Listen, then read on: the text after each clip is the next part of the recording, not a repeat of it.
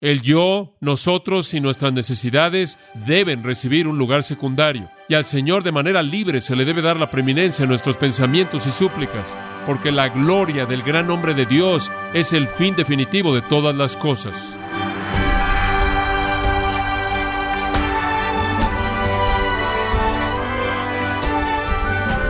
Nos gozamos con usted, estimado oyente, al estar en sintonía con el pastor John MacArthur. En la cultura judía, el nombre de una persona tenía un significado mucho más profundo. Por esta razón, Jesús enseñó a sus discípulos a orar con el deseo de glorificar el nombre de Dios. Pero ¿a qué nombre se refería Jesús? ¿Y cuál es su significado?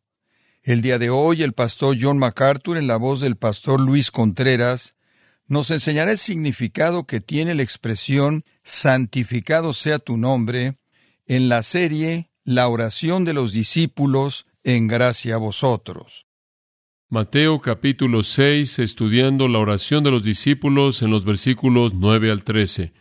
Me gustaría que me siguiera conforme vuelvo a leer este maravilloso patrón para la oración. Mateo 6, comenzando en el versículo 9. Vosotros pues oraréis así. Padre nuestro que estás en los cielos, santificado sea tu nombre venga tu reino, hágase tu voluntad como en el cielo, así también en la tierra.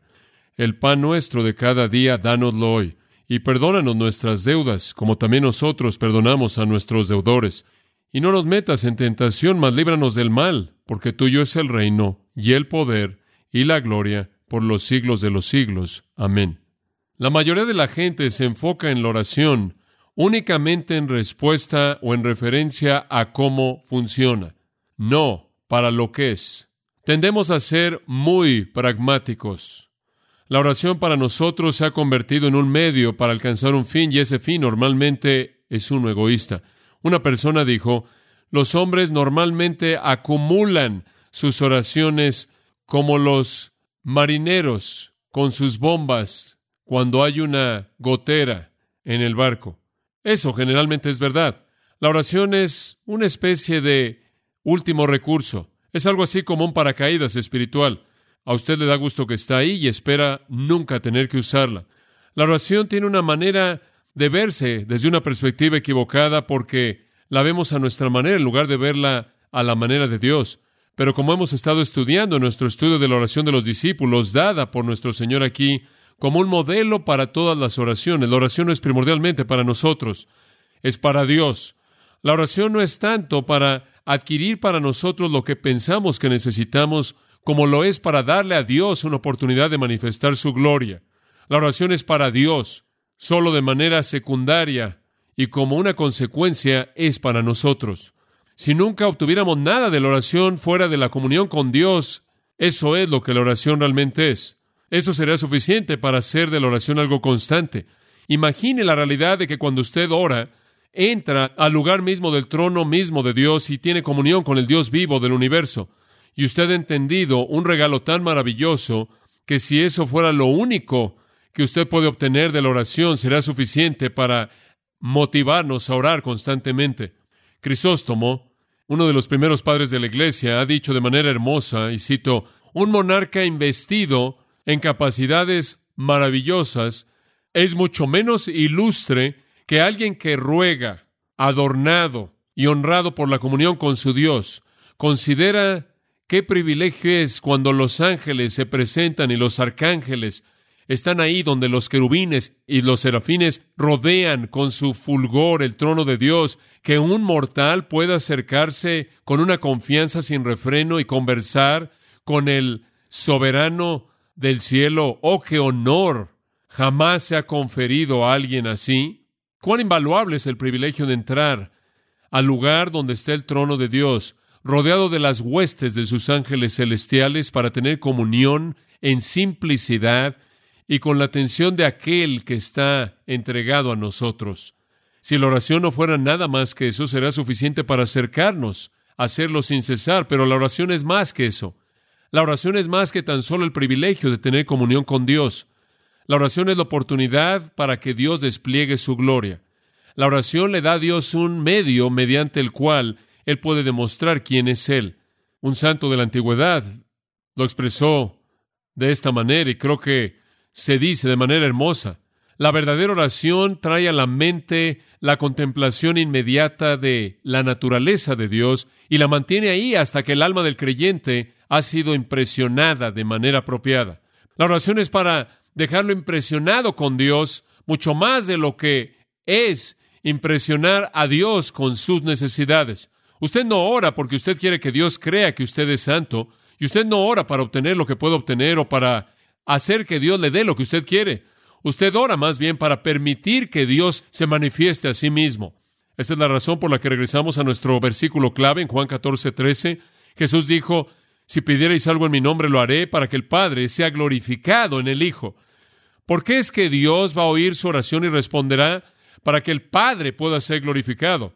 La oración es siempre y en primer lugar y sobre cualquier otra cosa un reconocimiento de la gloria majestuosa de Dios y un acto de sumisión a la misma. Todas nuestras peticiones, todas nuestras pasiones, todas nuestras súplicas, todas nuestras necesidades, todas nuestras pruebas, nuestros problemas, todos están sujetos. Regrese de nuevo a la oración, a su nombre, versículo 9, y a su reino, versículo 10, y a su voluntad, versículo 10. Toda la oración comienza ahí. Después usted tiene en el versículo 11, danos, versículo 12, perdónanos, versículo 13, guíanos, pero el dar, el perdonar y el guiar para nosotros viene únicamente cuando Dios es colocado en el lugar previo. La verdadera adoración comienza con Dios. La verdadera adoración es olvidarse de uno mismo y glorificarlo a Él. Desafortunadamente, la mayoría de la gente piensa en la oración como un esfuerzo por llevar a Dios a que se alinee con sus propios deseos, y este es un movimiento muy predominante en la actualidad en la iglesia. La gente está reclamando cosas de Dios, imponiendo demandas en lo que Dios tiene que hacer, entrando a la presencia de Dios afirmando que Dios debe hacer esto. Por su fe ellos demandan que Dios haga esto y demandan que Dios haga aquello. Que si usted es un cristiano lleno del Espíritu, usted nunca debe conocer un día de enfermedad en su vida entera. Usted demanda eso de Dios mediante su fe y Él lo mantiene usted con salud. Este tipo de manera de pensar es simplemente una extensión de lo que ha sido una manera común de ver la oración, nada más que ahora es algo desenfrenado, y es que la oración tiene que ver únicamente con demandar cosas de Dios en base a las condiciones de usted. Y sea que nos guste admitirlo o no, en muchos casos esa es la manera en la que oramos. Por cierto, no es nada nuevo. Le tengo que enseñar una ilustración de Génesis simplemente para mostrarle lo antiguo que es este tipo de oración. En Génesis 28, versículo 20, Jacob hizo un voto. Él es un patriarca ahora. Jacob hizo un voto diciendo, y aquí está su voto, y le está hablando al Señor, si Dios estuviera conmigo y me guardara en este camino que voy, en otras palabras, si Dios está conmigo y va a hacer lo que yo quiera, y me diera pan para comer y vestido para vestir para que regrese a la casa de mi padre en paz, entonces el Señor será mi Dios. Ahora, ¿le gusta a usted eso como una oración condicional? Dios, ¿me quieres de tu lado? Haz lo que te pido, y esta piedra, la cual levanto como pilar, será la casa de Dios, y de todo lo que tú me des, ciertamente yo te daré el diezmo. Inclusive voy a diezmar, te voy a dar dinero si tú haces lo que yo te pido. Ese no fue un voto espiritual, ese fue un voto carnal. Dios Tú haz lo que yo te digo que hagas y entonces yo te voy a dejar que tú seas mi Dios. Así es como usted no debe orar. Usted no está en el lugar previo de la oración. Usted no va a Dios en la oración demandando algo, mandándole algo a Dios, afirmando que todo lo que usted dice lo debe tener. Eso no es verdad. Oigo la promesa de esta persona todo el tiempo. Si usted tan solo creyera que lo tiene, lo tendrá. Eso es basura, eso no es verdad. Eso es jugar juegos con la mente de la gente, jugar juegos, peor aún, con la soberanía de Dios. La oración tiene como su propósito la exaltación de Dios, el colocar a Dios en su lugar apropiado, la manifestación de su majestad y su voluntad soberana, y traemos los otros aspectos en línea con ello. La oración modelo entera se enfoca en Dios y de manera precisa enfrenta el asunto que enfrentó Jesús cuando la presentó, ya que los fariseos y los escribas y la gente judía que seguía la enseñanza de ellos habían tomado la oración de lo que Dios quiso que fuera un vehículo para desplegarse a sí mismo y la habían convertido en un ejercicio tradicional pervertido por los hombres mediante el cual ellos atraían la atención a sí mismos. Ellos usaban sus oraciones de manera hipócrita para mostrar lo espirituales que eran. Ellos suponían que en sus oraciones ellos estaban informándole a Dios de cosas que él no sabía, por lo menos parece ser implícito en el texto previo. Y ellos de hecho entraron en repeticiones vanas como los paganos lo hicieron, como si pudieran manipular a Dios para hacer que Él les diera lo que ellos demandaban. Ellos habían creado un tipo de oración que era ilegítimo, pervertido. subestándar y no escritural. Jesús entonces, al confrontarlos aquí, corrige la situación. En el capítulo 6, Jesús dijo, sus limondas no son según el estándar de Dios. Él dice, su ayuno no es según el estándar de Dios. Y aquí, en esta sección, su oración no es según el estándar de Dios. Ahora permítanme corregirlo. Así es como deben orar, versículo 9. Vosotros pues oraréis así. No lo han estado haciendo así. Así es como deben orar, no de manera egoísta, no. Oraciones de justicia personal, sino oraciones que se enfocan en Dios, no oraciones que se presentan como si la persona fuera demasiado buena en sí misma. Y él comienza con la paternidad de Dios, Padre nuestro que estás en los cielos. El primer reconocimiento es que Dios es nuestro Padre, Pater, Él es nuestro Padre.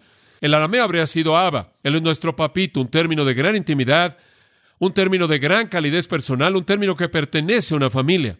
Dios no es un ogro distante, Dios no es algún tipo de ser inmoral, cruel, caprichoso, que está entrometiéndose con sus supuestos súbditos, sino que Él es un Padre amoroso, tierno, cuidadoso, que se preocupa, y Él tiene a disposición suya todos los tesoros del cielo para usarlos para el beneficio de sus santos, para que su nombre sea glorificado. Padre nuestro significa entonces que Dios va a oír porque Él se preocupa. Padre nuestro que estás en los cielos, significa que cuando Él se preocupa, Él puede satisfacer la necesidad porque Él tiene recursos eternos ilimitados. Dios es un Padre amoroso y allí es donde comienza la oración. Llamados, toda la oración comienza con eso, que a Dios le preocupa. Cuando usted va a orar, usted comienza con el reconocimiento que Dios realmente se preocupa. Usted no tiene que presionar a Dios. Usted no tiene que estar golpeando y hacer algo para que Él responda. Usted no es como los profetas y sacerdotes de Baal que estaban siendo retados por el profeta Elías. Quizás su Dios está dormido, o quizás su Dios está de vacaciones, o quizás a su Dios no le importa. Su Dios al Dios de usted le importa, no está dormido, y Él está ahí esperando a que usted entre a su presencia, porque Él es un Padre amoroso. Él es mejor ilustrado en ese personaje en Lucas 15, versículos 11 al 32, en donde usted tiene la historia del llamado hijo pródigo. Ese es un título malo, no es la historia de un hijo pródigo, es la historia de dos hijos y un padre amoroso. La historia es el padre amoroso quien podía perdonar a un hijo que se quedó en casa pensaba que era demasiado bueno en sí mismo, y también podía perdonar a un hijo que se fue de la casa y era injusto. Él podía perdonar al que se quedó en la casa y trató de hacer lo que pudo para adquirir el favor del Padre, y tan pronto como él pudo perdonar al que estaba desolado y viviendo en inmoralidad, en una posilga, el Padre amoroso. Y él perdonó a ambos y él les ofreció a ambos todo lo que poseía. Y esa es la historia de que Dios es el Padre que se preocupa por sus hijos, sean religiosos o no religiosos, sean morales o inmorales, sean justos en sí mismos o injustos. Él se preocupa, Él se preocupa, Él es un Padre amoroso. Y entonces toda la oración comienza con un reconocimiento de que Dios se preocupa. Y este es un modelo para toda oración. Esto ni siquiera es una oración que debe ser recitada, este es un modelo para toda oración. Y usted comienza con el reconocimiento de que Dios no solo se preocupa, sino que debido a que Él está en el cielo, Él tiene los recursos para satisfacer su preocupación. ¿Sabe, por ejemplo, lo que Dios le dijo a Moisés? Te conozco por nombre, te conozco por nombre. ¿Sabe usted que la Biblia tiene genealogía tras genealogía tras genealogía y la gente siempre se pregunta por qué todas esas listas de nombres? ¿Por qué todas esas listas de nombres? Nombres tras nombres tras nombres. ¿Por qué Dios se molesta con todos esos nombres? Bueno, sea cual sea el propósito específico en cada genealogía, el propósito general creo que me parece tiene es que Dios quiere que la gente sepa que Él los conoce por nombre. Más adelante esa maravillosa afirmación es hecha de que ningún pájaro cae a tierra sin que vuestro Padre lo sepa. El doctor J. F. McFadden solía decir, si usted sacara eso del griego y lo expresara en el arameo, dice, ningún ave brinca sin que vuestro Padre lo sepa. Él no solo sabe cuando un ave muere, él sabe cuando un ave aterriza y cuando salta. Él se preocupa por cosas pequeñas, él conoce su nombre, él es un Padre amoroso. Entonces, Padre nuestro es la paternidad de Dios. En segundo lugar, la prioridad de Dios la prioridad de Dios. Está en la frase en el versículo 9, santificado sea tu nombre. Ahora esa es la primera petición, notará usted. Esa es la primera petición, santificado sea tu nombre. Y la primera petición es a favor de Dios antes de que usted llegue a pedir por usted. Usted comience a orar a favor de Dios. Santificado sea tu nombre, esa es la primera petición. La segunda petición es, venga tu reino. La tercera petición es, hágase tu voluntad. Y después usted puede decir, danos, perdónanos, guíanos. Y después usted cierra el círculo, porque tuyo es el reino y el poder y la gloria por los siglos de los siglos. Amén. Supongo que si usted es como yo y usted ha sido creado en una iglesia, usted ha dicho santificado sea tu nombre muchas veces en su vida. Usted ha repetido la oración del Señor una y otra vez y usted ha oído la palabra santificado y el concepto de santificado sea tu nombre, pero me pregunto si usted realmente sabe lo que significa. Esta es una frase tan fenomenal. Santificado sea tu nombre. ¿Entiende lo que es? ¿Qué está implícito en su significado? ¿Es algo así como oficial, como que viva mucho el rey, santificado sea tu nombre? Creo que no. Cuando Jesús dice santificado sea tu nombre aquí, Él está diciendo algo que es tan lleno y tan rico que es inconcebible que pueda yo llegar a agotar lo que significa en este o en cualquier otro ministerio, porque incluye toda la naturaleza de Dios y toda la respuesta de Dios a su naturaleza. No es algo causal de rutina religiosa, no es simplemente recitar algunas palabras que son pensamientos agradables acerca de Dios, es mucho más que eso. Abre una dimensión entera de respeto y reverencia y asombro, y aprecio y honor y gloria y adoración para Dios. El concepto de nombre, como lo puede ver ahí, tu nombre no se restringe a un título, no se restringe a un título. Hoy en día pensamos en el nombre de alguien y eso es todo, un nombre.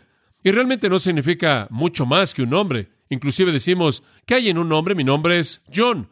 John significa el regalo de gracia de Dios. Francamente, eso es debatible para muchas personas. Realmente no hay nada en ese nombre. Hay muchas personas que se llaman John que se podrían preocupar menos por Dios. No tenemos ese concepto en nuestras mentes, pero necesitamos regresar y pensar en el término nombre como un hebreo lo ve. Ahora, los judíos tenían una actitud de respeto por ver algo tan sagrado en el nombre de Dios que se habían excedido. Ellos estaban tan preocupados por no decir la palabra que era el nombre de Dios mientras que deshonraban su persona. ¿No es eso sorprendente? Estaban muy ocupados deshonrando la persona de Dios, desobedeciendo su palabra, destruyendo sus verdades, pero estaban tratando de santificar su nombre, simplemente el nombre mismo, las letras que constituían el nombre. Por ejemplo, usted podrá recordar que en su Antiguo Testamento en particular usted lee la palabra Jehová. Jehová. No existe una palabra Jehová en el hebreo, aunque aparece a lo largo del Antiguo Testamento. No existe esa palabra. Dice usted, bueno, ¿de dónde salió? Bueno, el nombre de Dios en Éxodo, él dijo, yo soy el que soy, es Yahweh. Yahweh. El otro nombre familiar para Dios es Adonai, el cual significa Señor. El Señor Dios, Yahweh, Adonai. Ahora el judío no quería decir eso. Él quería mantener el nombre de Dios sagrado, pero él lo había reducido a simplemente el nombre, no la persona y la voluntad de Dios. Y entonces un judío no decía Yahweh. No dicen eso. Entonces, ¿saben lo que hicieron? Sacaron las consonantes de Yahweh, sacaron las vocales de Adonai, las unieron y terminaron con Jehová, la cual es una palabra que no existe. La inventaron para que no tuvieran que decir la palabra real, es que es el nombre de Dios. Pero qué superficialidad, porque ya que mientras tenían tanto cuidado en no pronunciar el nombre, constantemente blasfemaban a quién era Él. Ahora lo que nuestro Señor nos está enseñando aquí al santificar el nombre es que respetamos a Dios por quién es Él, no solo su nombre como un nombre. Es un concepto que incluye todo. Ahora veamos esto por un momento. En tiempos bíblicos el nombre era más que un título. En 1 Samuel 18 ya hay tantas ilustraciones, simplemente le voy a dar una para que pueda tener algo en mente. En 1 Samuel 18, versículo 30 dice, Después los príncipes de los filisteos salieron, y sucedió, simplemente escuche, después de que salieron, que David se condujo de manera más sabia que todos los siervos de Saúl. Ahora David obtuvo una buena reputación con el pueblo. Él se condujo más sabio que Saúl y sus siervos, de tal manera que su nombre era más estimado. Ahora no estaban estimando las letras en su nombre, su nombre siendo estimado, esto es, él mismo, su nombre representando lo que él era, su nombre siendo estimado. Decimos eso en la actualidad, bueno, tal y tal se ha creado una reputación para sí misma, tal y tal ha adquirido un buen nombre, una buena reputación, queremos decir que hay algo en su manera de ser que es digno de nuestra alabanza, de nuestro reconocimiento. El nombre entonces representaba la virtud entera de la persona revelada. El nombre era la virtud, la naturaleza personal, incomunicable del individuo. Le puedo dar una ilustración de esto. Si usted regresa a Éxodo capítulo 34, encontrará que esto se indica de manera clara. Ahora, Moisés está teniendo una pequeña discusión con Dios acerca de su gloria. Él quiere asegurarse de que Dios esté con él. Él quiere tener la seguridad de que Dios esté ahí. Y entonces, en el versículo 18 del 33, él dice, muéstrame tu gloria, Dios. No me des un trabajo si no puedo estar aquí sin ti y quiero saber que estás aquí al ver de manera visible tu gloria. El Señor dice, muy bien, ahora le muestra su gloria. Y usted llega al 34.5, Éxodo 34.5, Jehová descendió en la nube y estuvo con él ahí, proclamando el nombre de Jehová. Ahora el Señor desciende y proclama su nombre. ¿Y qué es lo que dijo? Señor, Señor, Señor, Señor, Señor, Señor, una y otra vez. ¿Qué quieres decir que estuvo proclamando el nombre, su nombre? Versículo 6. El Señor pasó frente a él y proclamó, y aquí está ahora el versículo 5, dijo que él proclamó su nombre. En el versículo 6 dice que proclamó esto. Por lo tanto, sea lo que diga en el versículo 6 es equivalente a su nombre en el versículo 5. Él proclama su nombre aquí. Bueno, observe lo que dice. Jehová, Jehová, Dios, ¿se detiene ahí? No. Misericordioso, piadoso, tardo para la ira, grande en misericordia y verdad, que guarda misericordia a millares, que perdona la iniquidad, la transgresión y el pecado, y que de ninguna manera tendrá al culpable por inocente. Eso significa que Él es un Dios justo, santo, que visita la iniquidad de los padres sobre los hijos. Él es un Dios de juicio y demás. Ahora, ¿entiende el concepto? Dios dice, proclamaré mi nombre. Aquí está mi nombre.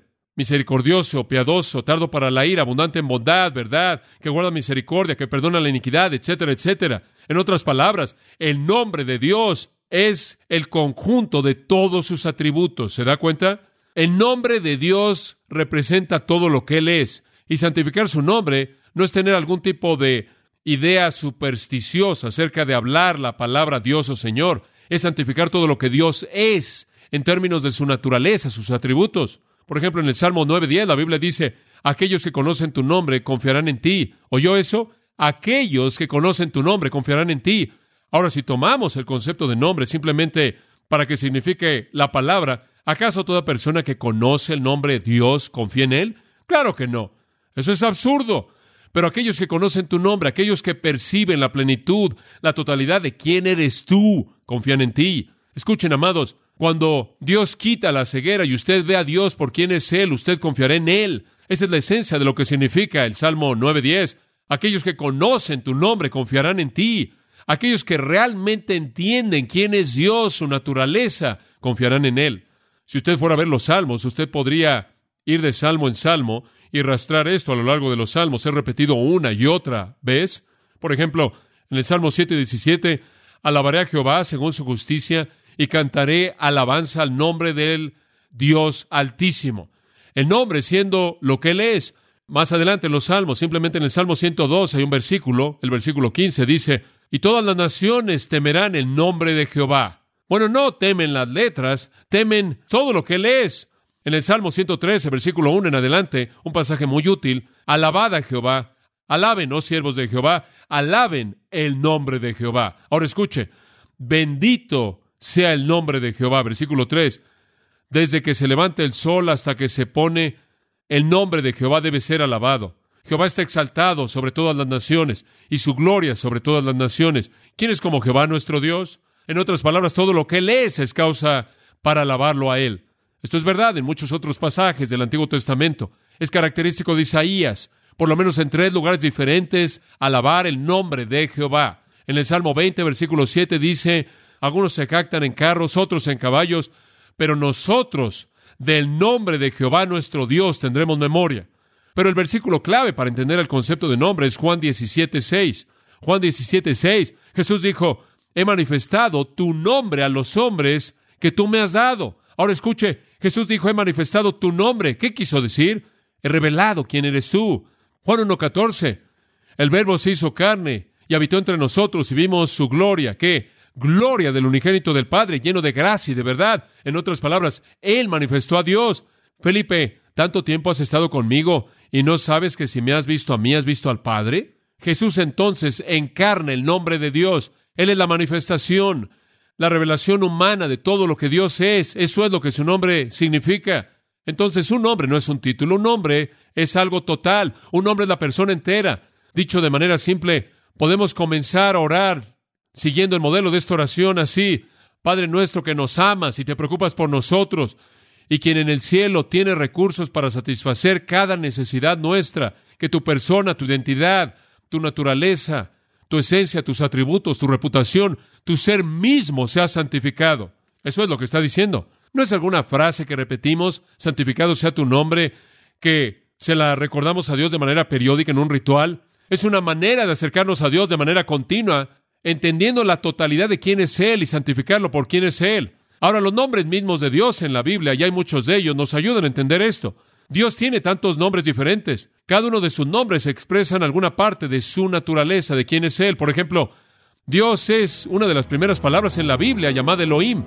En el principio creó Dios. Elohim es el Dios creador. En la palabra Elohim vemos su creación. Él debe ser santificado como un creador. El escritor de la canción lo ha expresado también. Canto del poder asombroso de Dios que hizo que se levantaran las montañas y esparció los mares y edificó los cielos sublimes. Canto de la bondad del Señor que llenó la tierra con comida. Él formó las criaturas con su palabra y después pronunció que eran buenas. Señor, cómo tus maravillas son desplegadas a donde quiera que volteo y veo. Si veo el suelo que piso o si veo el cielo, las criaturas tan numerosas que son están sujetas a tu cuidado. No hay un lugar al que podamos huir en donde Dios no esté presente ahí.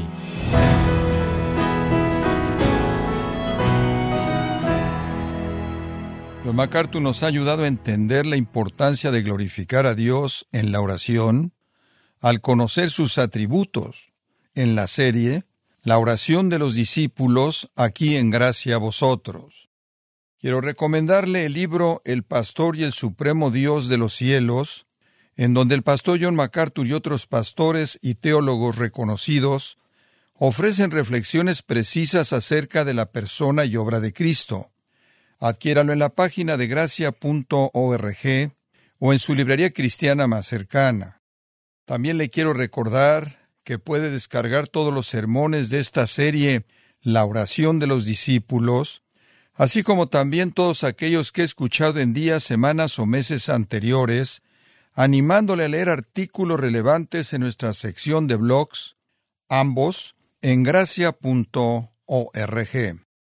Si tiene alguna pregunta o desea conocer más de nuestro ministerio, como son todos los libros del pastor John MacArthur en español, o los sermones en CD, que también usted puede adquirir, escríbanos y por favor mencione la estación de radio por medio de la cual usted nos escucha en gracia a vosotros. Es importante conocer no solo el país y ciudad de donde usted nos escucha, sino también la radio.